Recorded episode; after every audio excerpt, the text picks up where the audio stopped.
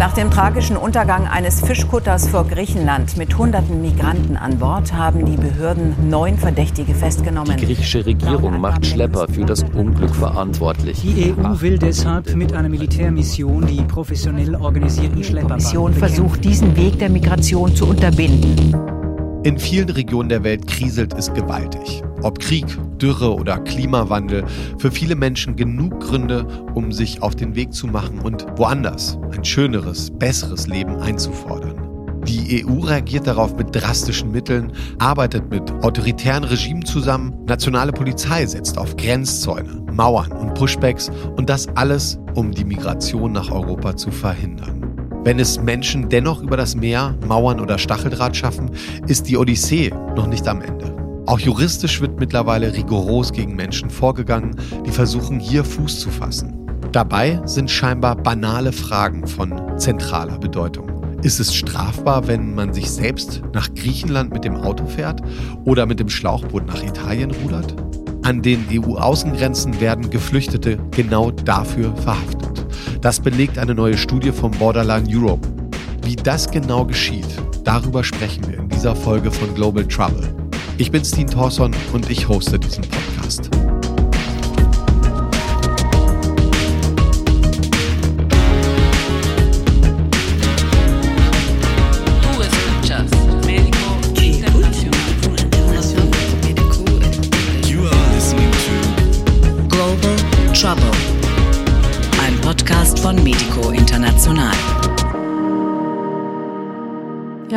Ehrlich gesagt, ähm, ich kämpfe ganz oft mit diesem Gedanken, dass er irgendwie nicht im Gefängnis stirbt. Aber er ist ja jetzt 59 Jahre alt. Das ist Mahtab Sabetara, eine Iranerin, die jetzt seit mehreren Jahren in Berlin lebt. Gesprochen hat sie über ihren Vater. Wegen der politischen Situation vor Ort wollte oder konnte ihr Vater Humayun Sabetara nicht mehr da leben. Also hat er sich auf die Flucht gemacht. Angekommen in Griechenland, irgendwo im Nirgendwo an der griechisch-türkischen Grenze, wurde er von dem Schlepper dazu genötigt, die letzte Etappe in die Stadt Thessaloniki mit dem Auto und sieben weiteren Geflüchteten selbst zu fahren. Drei davon im Kofferraum. Jemand kommt mit dem Auto und äh, sagt, dass mein Vater jetzt am Steuer sitzen muss. Dann hat mein Vater gesagt, dass er das nicht machen will, aber dann hat die Person gesagt, okay, dann bleibt ihr alle hier im Wald, ich gehe zurück nach Türkei. Er hat GPS bekommen, also er hat alles bekommen von diesen Menschen und dann wurde er halt mit dem Auto weggeschickt und mit dieser, mit dieser Gruppe. Und als er in Thessaloniki ankam, wurde er von der Polizei verhaftet. Angeklagt wurde er wegen illegalem Menschenschmuggel. Das griechische Gericht verurteilt Humayun Sabetara zu 18 Jahren Haft. Das könnte sein Todesurteil hinter Gittern sein, so seine Tochter Mahtab. Er ist ja jetzt 59 Jahre alt. 18 Jahre wäre, keine Ahnung, also über 75 wahrscheinlich. Und er hat sowieso auch viele physische Probleme, also Atem, Atmungsschwierigkeiten, COPD. Und ich kann mir nicht vorstellen, dass es mit seinem Zustand und mit seiner Krankheit was Gutes draus kommt. Also das würde dann ja heißen, dass er sein ganzes Leben im Gefängnis bleibt. Die hohe Strafe ist gerechtfertigt, sagt die griechische Justiz. Hintergrund für das harte Durchgreifen sind die strengen EU-Anti-Schmugglergesetze. Doch dazu gibt es auch noch eine ganz andere Geschichte. Matab Sabetara sagt, ihr Vater wird für sein vermeintliches Vergehen zu Unrecht kriminalisiert. Er war selbst auf der Flucht und hat weder Geld noch andere Zuwendung für das Fahren des Autos bekommen. Er wurde letztendlich dazu genötigt, das letzte Stück mit dem Auto der Schlepper selbst zu fahren.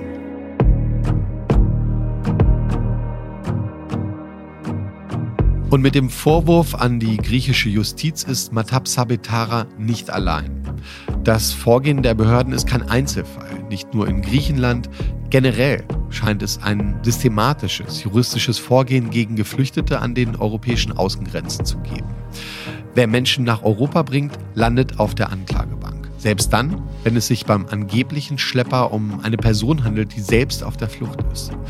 Das sagen immer mehr Anwältinnen, Menschenrechtsorganisationen und allen voran Betroffene selbst.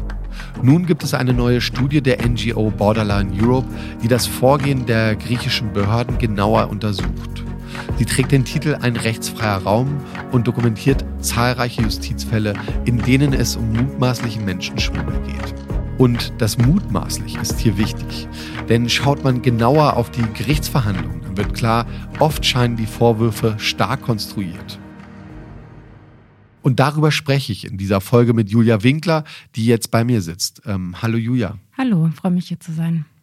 Julia, du arbeitest bei Borderline Europe mit dem Schwerpunkt Kriminalisierung von Migration, mhm. bist selbst Politikwissenschaftlerin und Co-Autorin des Buches Grenzenlose Gewalt und hast jetzt zusammen mit deiner Kollegin Lotta Meyer von Borderline Europe diese Studie veröffentlicht. Der Fall von Humayun Sabetara ist Teil davon. Genau, also zahlreiche Fälle, die in der Studie sind, ist eben reine Prozessbeobachtung, wo wir einfach nur den Prozess dokumentiert haben, aber in dem Fall eben haben wir wirklich den Prozess begleitet. Matta wohnt ja selbst in Berlin und hat uns dann kontaktiert, weil es so wenig Wissen und Anlaufstellen gerade für die Thematik gibt, wie auch tatsächlich eben vor allem auch in Deutschland eigentlich die einzige Anlaufstelle sind, die dazu arbeiten und dazu was sagen können. Und genau, haben dann mit ihr gemeinsam Anwälte organisiert in Griechenland, haben eben auch unser Wissen mit ihr geteilt, ähm, wie das normalerweise abläuft, was wichtig ist. Ich bin dann auch äh, mit ihr und ihrer Schwester und einem weiteren Freund auch ja, mehrere Male nach Thessaloniki gereist, eben zu dem Prozess, haben das begleitet und ja, jetzt warten wir eben aufs Berufungsverfahren. Julia, in deiner Funktion hast du ja bereits zahlreiche Fälle der Kriminalisierung von Geflüchteten in ganz Europa dokumentiert und auch begleitet. Und zu Griechenland habt ihr nun diese ja wirklich umfassende Datengrundlage erstellt. Was passiert da gerade an den Außengrenzen Europas? Also es gibt ja zahlreiche Kriminalisierungsfälle auch von Aktivistinnen, Organisationen etc., von denen die meisten Menschen dann doch schon mal was gehört haben. Also Seenotrettung ist ja auch ein Thema, das immer wieder doch mal in die Medien kommt.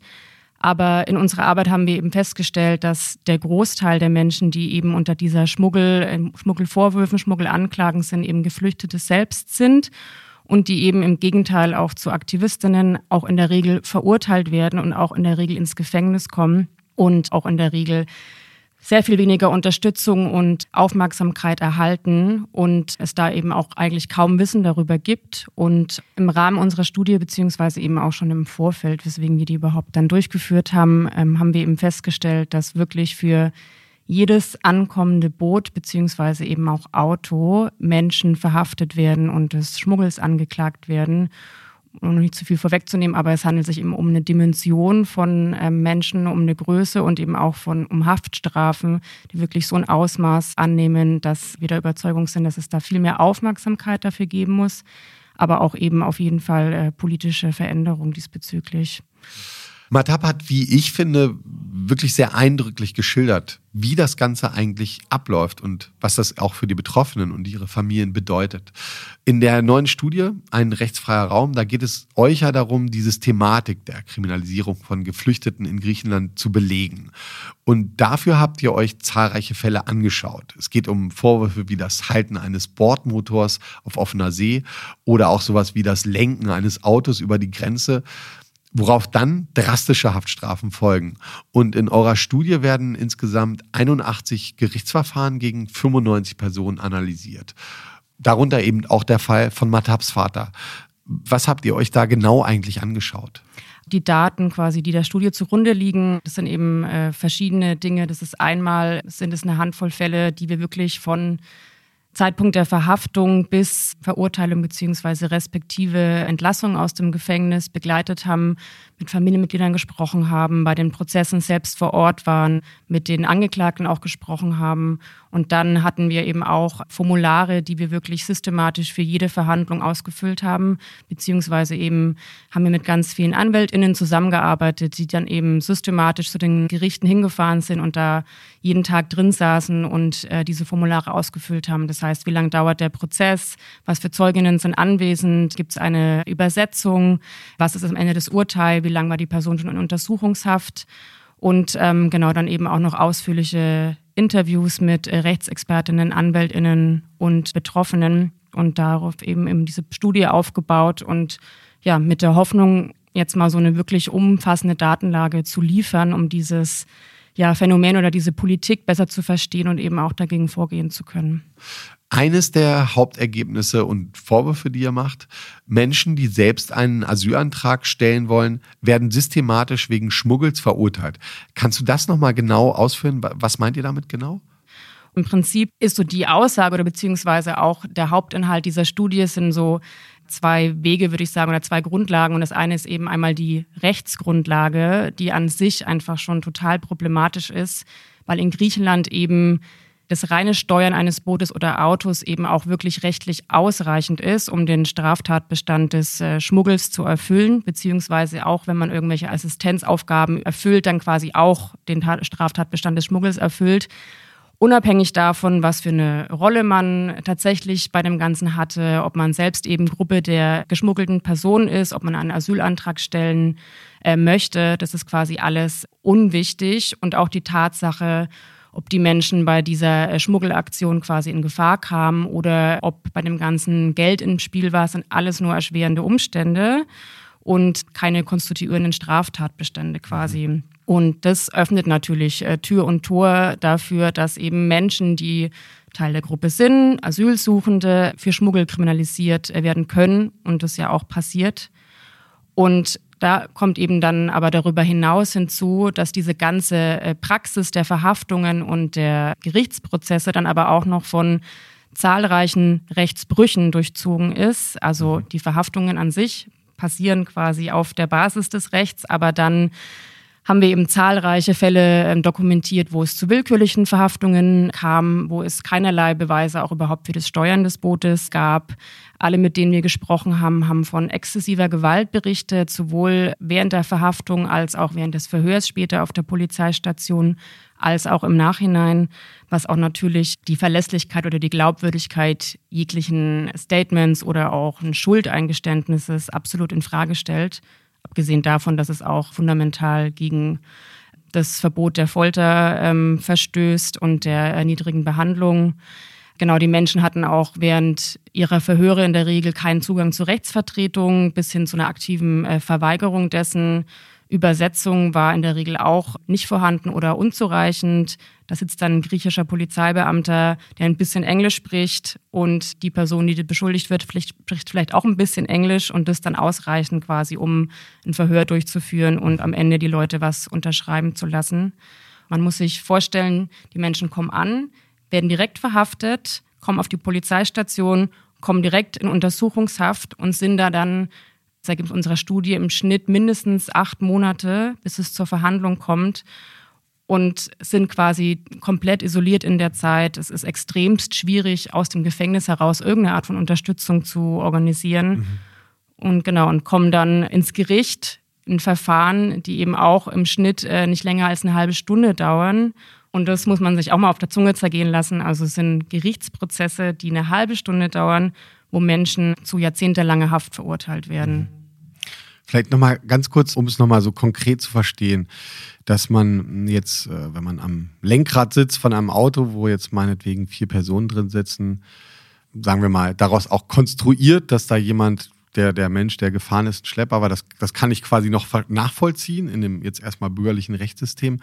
Du hast auch von assistierend gesprochen, also kann man sich das vorstellen wie, Jemand ruft dann vielleicht mit dem Handy irgendwo an oder guckt nach dem Weg und kann dafür dann bei der nächsten Kontrolle belangt werden und zum Beispiel in Untersuchungshaft landen? Heißt es das konkret? Wenn wir zum Beispiel von größeren Booten sprechen, also jetzt gerade auch das ganz aktuelle Beispiel Pylos, ich meine, waren hunderte von Menschen an Bord, es war ein großes Schiff, das kann in der Regel nicht eine Person alleine steuern oder sich darum kümmern. Da muss sich jemand, muss auch jemand in Maschinenraum oder andere Aufgaben übernehmen. Und der Fall, ähm, das sind jetzt eben neun Menschen verhaftet mhm. worden, aber auch andere Fälle, die wir dokumentiert haben, wo Menschen einfach unterschiedliche Aufgaben übernommen haben. Also ist ja nicht immer ein kleines Schlauchboot, wo einer an der Pinne sitzen muss quasi, sondern es gibt auch Boote, wo, damit sich ein großes Boot bewegt, ähm, verschiedene Aufgaben übernommen werden äh, müssen.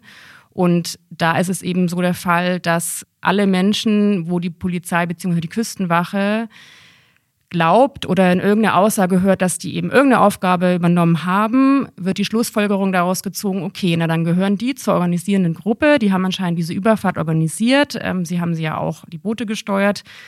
Und dann folgt die Anklage des Schmuggels. Aber äh, ich hatte ja auch schon die willkürlichen Verhaftungen erwähnt. Also wir hatten auch Fälle, wo ein Mensch verhaftet wurde, weil er das GPS aktiviert hat quasi und dann daraus abgeleitet wurde, naja, die Person ähm, hat anscheinend irgendeine koordinierende Rolle oder sogar ein Mensch, der den Notruf abgesetzt hat. Mhm. Auch das kann so konstruiert werden, dass es eben als Grundlage dafür dient, zu sagen, okay, die Person muss ja irgendwie in der Organisation involviert gewesen sein. Fassen wir zusammen. Nach der Genfer Flüchtlingskonvention hat jede Person, die um Asyl ersucht, das Recht, ohne vorherige Genehmigung in ein Land einzureisen. Griechenland ist nicht nur Vertragspartei der Genfer Flüchtlingskonvention, sondern auch Unterzeichnerstaat des Protokolls der Vereinten Nationen gegen die Schlepperei von Migrantinnen auf dem Land, See und Luftweg. Darin heißt es auch, Asylsuchende dürfen nicht strafrechtlich dafür verfolgt werden, dass sie selbst über Grenzen geschmuggelt worden sind. Doch was passiert eigentlich, wenn diese Menschen sich zum Beispiel selbst nach Griechenland fahren? Irgendwie muss man lange Landwege oder das Meer überqueren. Hilfsmittel wie Autos, Boote und anderes sind oft überlebensnotwendig. Aber die Politik an den europäischen Außengrenzen scheint nun so.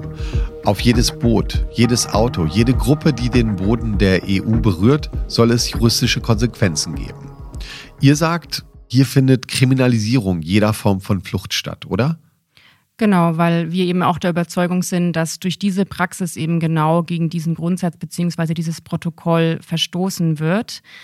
Aber, und hier, das ist uns auch immer ganz wichtig zu betonen, dass es nämlich auch nicht ein Problem ist, das quasi auf Griechenland allein zu reduzieren ist, weil nämlich die Europäische Union an sich schon von diesem Protokoll abweicht. Also auch die Europäische Union ist Vertragspartner, ähm, hat dieses Protokoll unterzeichnet wiederum auch die einzelnen Mitgliedstaaten, eben einschließlich Griechenland. Und trotzdem hat die Europäische Union wiederum ein Legal Framework, also quasi einen rechtlichen Rahmen verabschiedet, der viel weiter gefasst ist als dieses äh, Protokoll der Vereinten Nationen, weil nämlich ein ganz entscheidender Punkt wegfällt. Die UN definiert Schmuggel ganz klar als das über die Grenzen bringen, beziehungsweise die Beihilfe zur Weiterreise äh, von Menschen, die eben keine Genehmigung haben zur Ein- oder Weiterreise, eben mit der Absicht, daraus Gewinn zu erzielen, mit einer Profitabsicht. Und die Europäische Union hat einen Rechtsrahmen verabschiedet, der die Beihilfe zur unerlaubten Einreise ohne jegliche Kriterien festlegt. Wie die Mitgliedstaaten das definieren möchten, steht ihnen total frei. Wie sie humanitäre Hilfe definieren, steht ihnen frei. Ob sie die überhaupt straffrei ja, halten wollen, steht ihnen auch frei. Und dafür wurde die Europäische Union auch seit Jahren schon kritisiert, ähm, ja eben auch vor allem im Kontext von den Fällen, die im Rahmen der Seenotrettung passieren oder auch Menschen, die Leute einfach im Auto mitnehmen oder ihnen Wasser etc. geben, ja plötzlich auch sich innerhalb dieses Straftatsbestand bewegen können. Und Natürlich kann dann die EU immer wieder auf die Mitgliedstaaten verweisen und sagen, naja, ist ja nicht unsere Schuld, dass äh, Griechenland vielleicht so ein bisschen über die Stränge schlägt oder auch Italien, wo auch die gleiche Praxis eben der Fall ist. Aber letztendlich hat sie es doch auch seit Jahren versäumt, auf diese Kritik zu reagieren und einen rechtlichen Rahmen zu schaffen, beziehungsweise diesen so anzupassen, dass den Mitgliedstaaten es gar nicht möglich ist, eben solche eine breite Praxis der Kriminalisierung durchzusetzen. Der Kampf der EU gegen sogenannte Schlepper ist grundsätzlich keine neue Entwicklung. Aber der systematische Rechtsbruch, das sagt auch Maximilian Pichel. Er ist Rechts- und Politikwissenschaftler, gerade Vertretungsprofessor an der Uni Kassel, schreibt und forscht seit vielen Jahren zu Flucht und Migration in der EU. Es ist also keine neue Strategie, aber was wir mittlerweile sehen, hat doch eine andere Qualität. Es gibt Schnellverfahren mit drakonischen Strafen. Es werden auch viel mehr Menschen vor Gericht gestellt. Und wir haben zeitgleich auch einen Abbau von rechtsstaatlichen Standards. Griechenland, wo aktuell sehr viele solcher Verfahren stattfinden, ähm, ist beispielsweise in dem Index ähm, für die Rechtsstaatlichkeit ähm, um einige Plätze nach hinten gefallen. Und in Griechenland gibt es in der Strafjustiz äh, virulente rechtsstaatliche Probleme. Der offensichtliche Skandal in diesem Vorgehen, es trifft vor allem die Geflüchteten selbst und macht die Flucht noch gefährlicher. Es gibt weiterhin keine legalen Fluchtwege. Die Europäische Union setzt weiterhin auf Abschottung und erneut werden die Wege für Geflüchtete viel schwieriger. Ich glaube, man darf natürlich in keinster Weise unterschätzen, dass hinter vielen Überfahrten auch tatsächlich kriminelle Schmugglernetzwerke stecken, die diese Situation der Flüchtlinge natürlich auch ausnutzen ähm, und Menschen auch ausbeuten. Das ist ganz klar. Aber die Ursache dafür haben nicht die Flüchtlinge gelegt, sondern die Europäische Union, die keine legale Fluchtwege in die EU geschafft hat. Es geht hier um EU-Politik und EU-Gesetze, die dann von den Staaten ausgeführt werden, die an den EU-Außengrenzen liegen. Eine Politik, die ganz offenbar mit der Genfer Flüchtlingskonvention bricht. Kommen wir zurück zu eurer Studie, Julia, den Fällen in Griechenland. Also die Verfahren führen zu einer durchschnittlichen Haftstrafe von 46 Jahren, wenn ich das richtig gelesen habe. Da kommen ja wahrscheinlich Mörder besser davon, oder? Ja, das Problem in Griechenland eben ist, ist noch mal ein inter interessanter Aspekt für den Rechtsrahmen und das gibt es in Deutschland zum Beispiel gar nicht, nämlich eine akkumulative Strafe. Und in diesem Paragraphen, der sich mit Schmuggel auseinandersetzt, bekommt eben eine Person eine Strafe pro transportierter Person. Und es ist eben auch nach griechischem Recht ein Schwerverbrechen und jetzt nicht ähm, ein Vergehen zum Beispiel. Und das heißt, eine Person bekommt für jede Person, die sie transportiert hat, eine eigene Strafe quasi als Schwerverbrechen. Und die bewegt sich bis zu äh, 15 Jahre pro Person. Und dann kann man sich eben vorstellen, wenn ich schuldig gesprochen werde für äh, die Beihilfe von 10 Leuten, von 20 Leuten, von 30 Leuten, dann addiert sich das. Genau, man muss aber noch hinzusagen, dass auch in Griechenland die maximale Haftstrafe 20 Jahre ist. Also am Ende ist es auch relativ egal, ob man jetzt zu 30 oder zu 500 Jahren verurteilt wurde.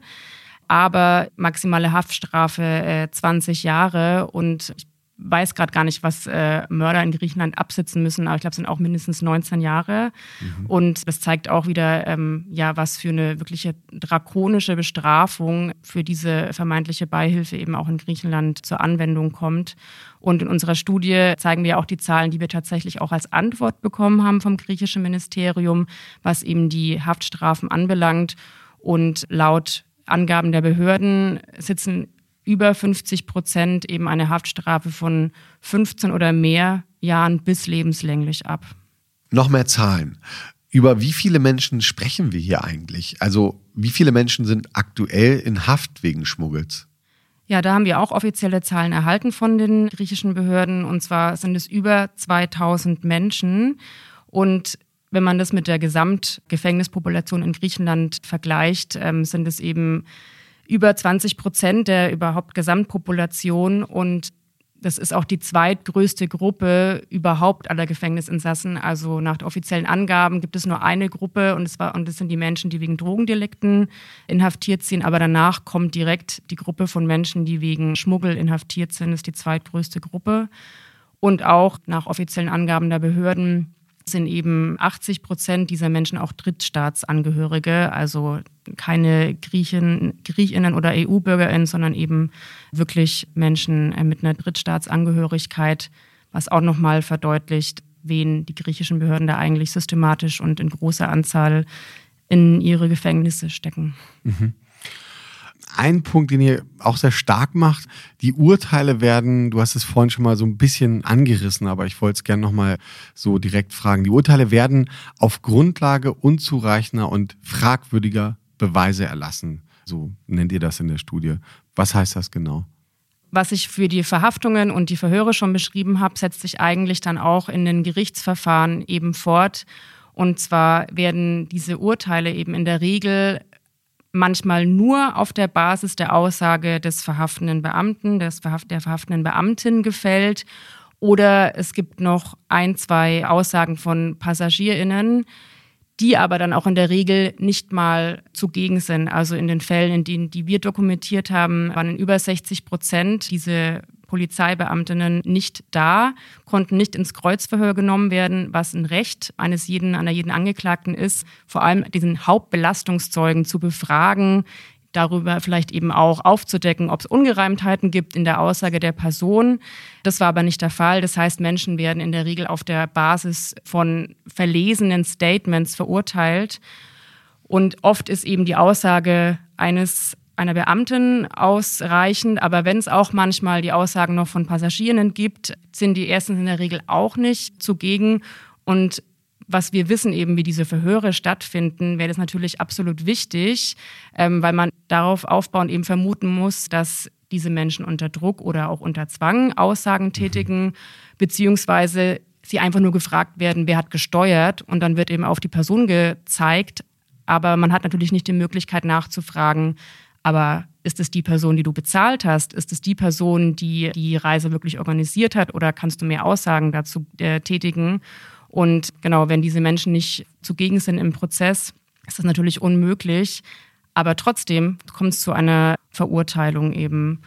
Und hinzu kommt, dass bei diesen Prozessen es natürlich auch für die Verteidigung oft auch schwer ist, Entlastungszeuginnen zu finden oder beziehungsweise zu organisieren weil ich habe es schon angesprochen, die Untersuchungshaft dauert extrem lange. Das heißt, wenn es dann zum Prozess kommt, sind Menschen, die eben mit auf dem Boot waren, in der Regel nicht mehr auffindbar, weil sind durch den Asylverfahren, sind irgendwo in Griechenland oder sind vielleicht schon weitergezogen.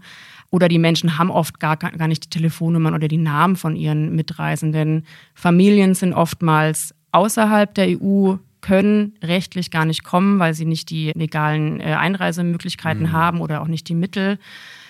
Und das alles zusammengenommen führt aber trotzdem dazu, dass Menschen schuldig gesprochen werden. Bei den 95 Menschen, die die Grundlage dieser Studie bilden, hatten wir ähm, fünf Freisprüche und davon waren, ich glaube, drei waren tatsächlich Freisprüche, obwohl das Gericht überzeugt war, dass die Person gesteuert hat und äh, zwei waren Freisprüche, weil es dem Gericht zufolge keine ausreichenden Beweise gab.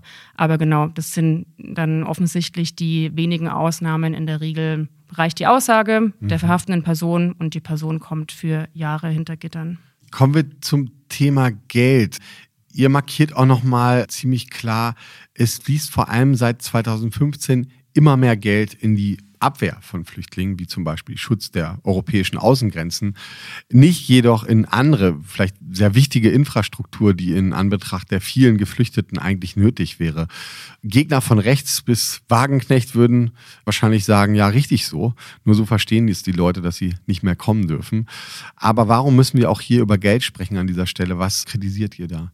Ja, also Grundsätzlich finden wir auch bei der ganzen Schmuggelthematik, wenn oft auch dieses Geld als Kriterium herangezogen wird, auch das problematisch, weil eben aufgrund der jetzigen Situation eben die meisten Menschen auf Beihilfe zur Einreise eben angewiesen sind. Und die EU-Kommission sagt selber in ihren öffentlichen Papieren, dass 90 Prozent der Menschen, die irregulär nach Europa kommen, eben während eines Teils ihrer Reise oder während der kompletten Reise eben auf die Hilfe von SchmugglerInnen angewiesen sind. Und genau, wenn man, zumindest wenn man eine Position vertritt, dass man denkt, dass diese Menschen es Recht haben sollten, einzureisen, heißt es quasi, dass sie absolut nicht ohne SchmugglerInnen diesen Weg beschreiten können.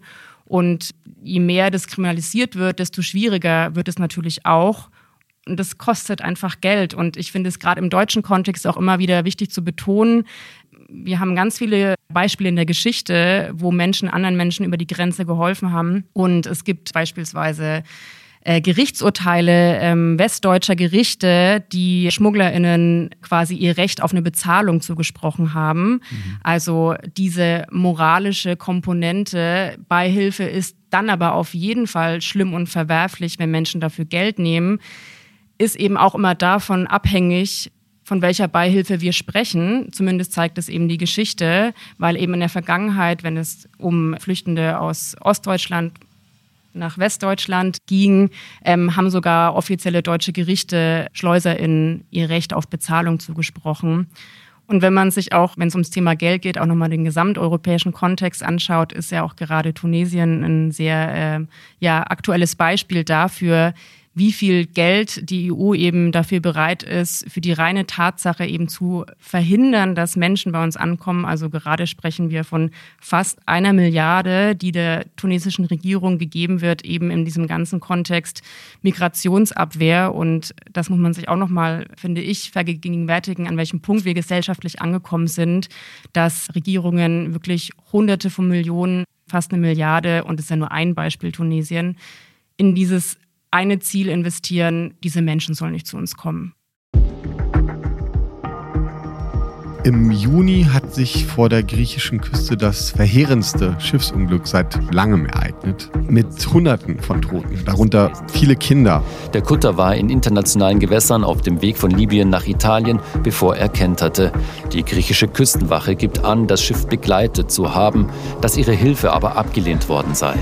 Durch verschiedene Untersuchungen kommt da jetzt raus, eine Tragödie ist das Ganze auf jeden Fall. Ein Unglück vielleicht gar nicht. Denn sowohl die Küstenwache hätte eingreifen können, hat aber nur zugeschaut scheinbar. Außerdem mehren sich die Indizien, dass erst durch Abschleppversuche in wahrscheinlich internationale Gewässer das Boot gekentert ist. Würdest du solche Fälle auch mit den Vorwürfen in Verbindung bringen, die ihr in der Studie erhebt, also im weitesten Falle auch eine Kriminalisierung eigentlich stattfindet? Ja, absolut. Erstmal von den Grundzügen. Also natürlich muss man auch in dem Fall erstmal abwarten, eben noch, was die Ermittlungen zeigen oder was auch die äh, einzelnen Umstände der neuen zeigen.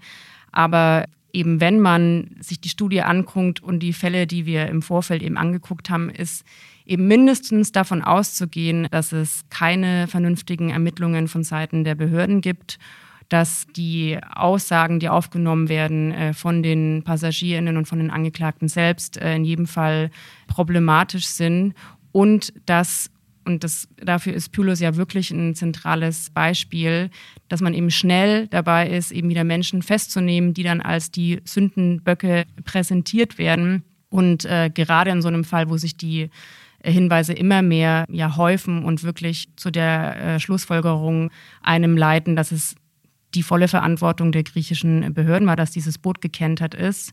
In dem Fall arbeiten wir auch wieder mit Anwältinnen zusammen, die sich auch jetzt schon um die Neuen kümmern und versuchen eben von Anfang an mit dabei zu sein und die zu unterstützen, damit sie zumindest einen Zugang zu einem fairen Verfahren und zu einer fairen Verteidigung äh, bekommen. Aber genau, das leitet mich auch dazu, über welche politischen Motivationen da eben vermutlich dahinter stecken. Und dafür ist eben Pilos ein gutes Beispiel, dass es natürlich ähm, einfach ist, über diese Kriminalisierungspraxis der Öffentlichkeit äh, Schuldige zu präsentieren und damit eben auch von der eigentlichen äh, Verantwortung abzulenken. Und jetzt in dem Fall gibt es mehr Aufmerksamkeit, es gibt mehr Recherchen, äh, glücklicherweise, es gibt Interesse und auch Ressourcen, die da investiert werden, um herauszufinden, was wirklich passiert ist. Aber wir müssen uns ja auch klar machen, dass jetzt nicht in dem Ausmaß, Gott sei Dank, aber trotzdem ja, Pushback, Pullback-Versuche, ähm, genau, äh, Schiffsunglücke regelmäßig passieren mit viel weniger Aufmerksamkeit und danach folgt eben lediglich eine kurze Zeitungsmeldung, die sich dann auf die Pressemitteilung der äh, Polizei beruft. Nach der und dem äh, Schiffsunglück sind die drei verantwortlichen Schlepper verhaftet worden. Und was wir eben auch aufgrund der Fälle, mit denen wir gearbeitet haben, aber eben auch aufgrund der Ergebnisse dieser Studie eben äh, drauf pochen, ist, man sollte diesen Mitteilungen nicht so einfach und so schnell äh, Glauben schenken, weil diese Menschen, die da verhaftet werden, eben in der Regel selbst Teil der Gruppe sind und darüber hinaus keinerlei Zugang und Mittel zu überhaupt einem fairen Verfahren haben. Julia, kommen wir zum Schluss. Wir haben nun eine Menge gehört. Die Ergebnisse der Studie sind wirklich wichtig, denn sie belegen nochmal, wie perfide die Justiz gegen Menschen in Not vorgeht. Was sind die Schlüsse, die ihr daraus zieht? Also grundsätzlich ist unsere Arbeit daran an der Thematik ja, verfolgt mehrere Ebenen. Was wir auch schon ganz lange machen, ist eben diese ja, Einzelfallbegleitung Und das werden wir auch weiterhin tun, um wirklich ähm, eben den einzelnen Menschen, die da betroffen sind, irgendwie so gut wie möglich beiseite zu stehen und für deren Prozesse Aufmerksamkeit zu schaffen. Und dafür ist die Studie natürlich jetzt auch hilfreich, auch für die Verteidigung, für Anwältinnen, die einzelne Menschen vertreten, die sich eben darauf berufen können und auch genau auf das Medienecho etc., das es diesbezüglich gab. Aber darüber hinaus Studie ist Teil davon, aber auch immer in äh, Zusammenarbeit mit anderen Gruppen, die auch an genau dieser Thematik in anderen Ländern arbeiten, ja einfach Aufmerksamkeit schaffen, weil es ist einfach noch so unbekannt und obwohl wir eben von so vielen Menschen reden, also wirklich von so einer Dimension und genau über lang oder kurz müsste natürlich einfach als erster Schritt zumindest mal eine äh, rechtliche Reform her und was ich ja bereits auch erwähnt habe, dieser EU-Rechtsrahmen wird ja auch seit Jahren immer wieder kritisiert und es gibt auch äh, von anderen Stellen, von anderen Gruppen, auch vom EU-Parlament selbst, gab es schon immer wieder wiederholt Appelle zur Reform. Und auch da werden wir versuchen, ähm, jetzt auch mittels der Studie wieder einen neuen Anlass dafür zu liefern. Aber im Ganzen muss natürlich äh, ein politisches Umdenken passieren und es wird nicht von heute auf morgen passieren. Es wird jetzt auch nicht nur mit unserer Studie passieren. Aber der rechtliche Rahmen, beziehungsweise was da gerade auch mit diesen Verhaftungen passiert, kann natürlich nicht verstanden und analysiert oder auch verändert werden, ohne dass man den gesamtpolitischen Kontext irgendwie in Betracht zieht, der das überhaupt ermöglicht. Und es wird sich nicht ändern, wenn man einen Paragraphen mal umschreibt, dann würden, werden wieder andere Möglichkeiten und Wege gefunden, trotzdem über irgendwelche Umwege Menschen zu kriminalisieren und darüber vielleicht versuchen abzuhalten, nach Europa zu kommen. Deswegen im Großen und Ganzen werden wir auch weiterhin für das Recht auf Bewegungsfreiheit und ja eine Entkriminalisierung von Migration als solches kämpfen. Und die Studie ist davon ein Teil und ein wichtiger Teil, weil er eben so viele Menschen betrifft, aber gehört eben zum großen Ganzen dazu. Das war auch ein schönes Abschlusswort. Vielen Dank für das Gespräch. Ich danke auch. Wer Interesse hat, sich die Studie nochmal genauer anzuschauen, findet sie auf der Seite von Borderline Europe auf Englisch, Griechisch und Deutsch. Den Link dazu findet ihr auch in den Shownotes bei uns. Außerdem findet ihr auf der Medico-Seite zahlreiche Blog-Einträge zu dem Thema Flucht und Migration und ganz aktuell der Text passend zu dieser Folge mit dem Titel Ein Hoch auf die Schleuser. Und damit verabschieden wir uns auch in die Sommerpause. Die nächste Folge von Global Trouble kommt dann im September. Global Trouble ist der Podcast von Medico International, gehostet von mir, Steen Thorson, Redaktion Mario Neumann und Karin Zennig, Musik Jakob Hersch, Producer Max Stern.